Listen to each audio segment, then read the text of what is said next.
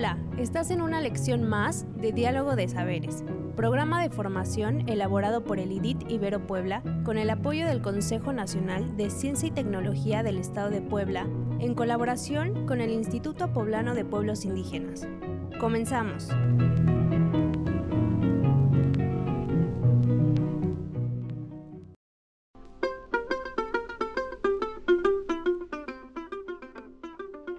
El tema que hoy nos ocupa está relacionado con la escasez y la desigualdad.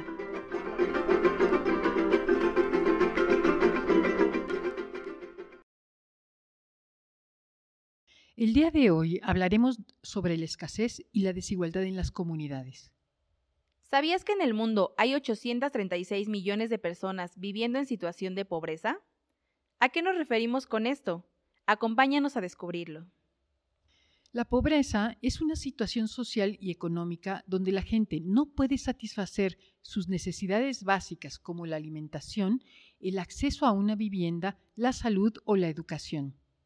Si estas necesidades no están cubiertas, la calidad de vida de las personas es menor, pues se encuentra desnutrida. La atención a su salud es cara o deficiente y accede a trabajos con menor paga.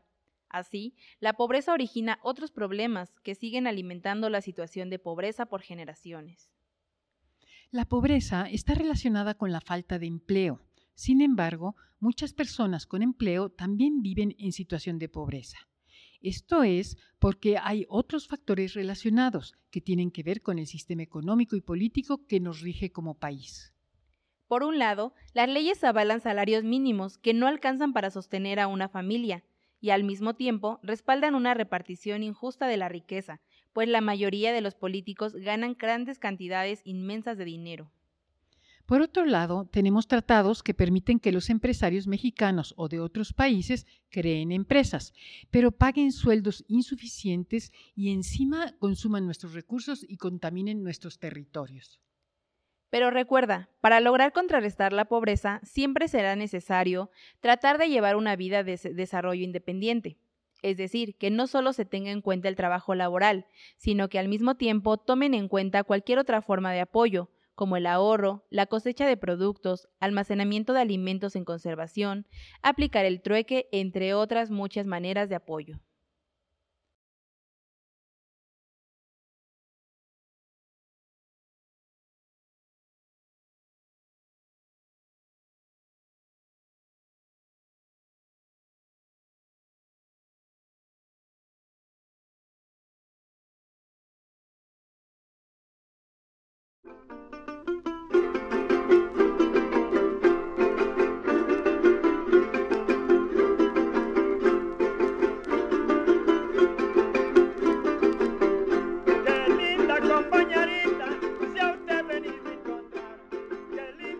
Sabes que está funcionando, que vas por buen camino?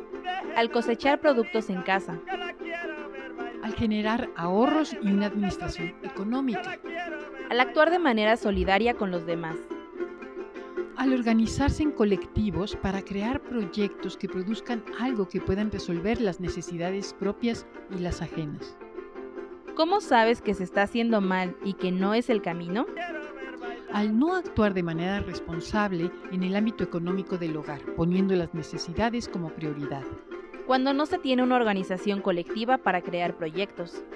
Cuando no se tiene una igualdad en casa y no se aprovecha la ayuda que se pueden generar de entre todos.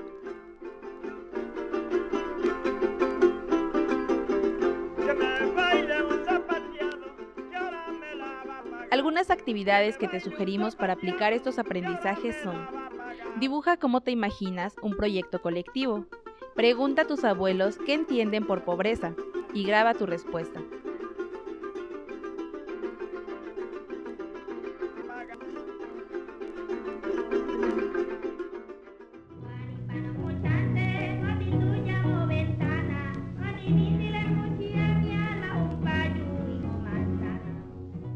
Esta fue una lección más de los educadores del programa de formación Diálogo de Saberes.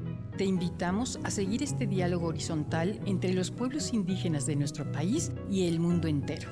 Visítanos en www.nododeeconomiasocial.com diagonal saberes.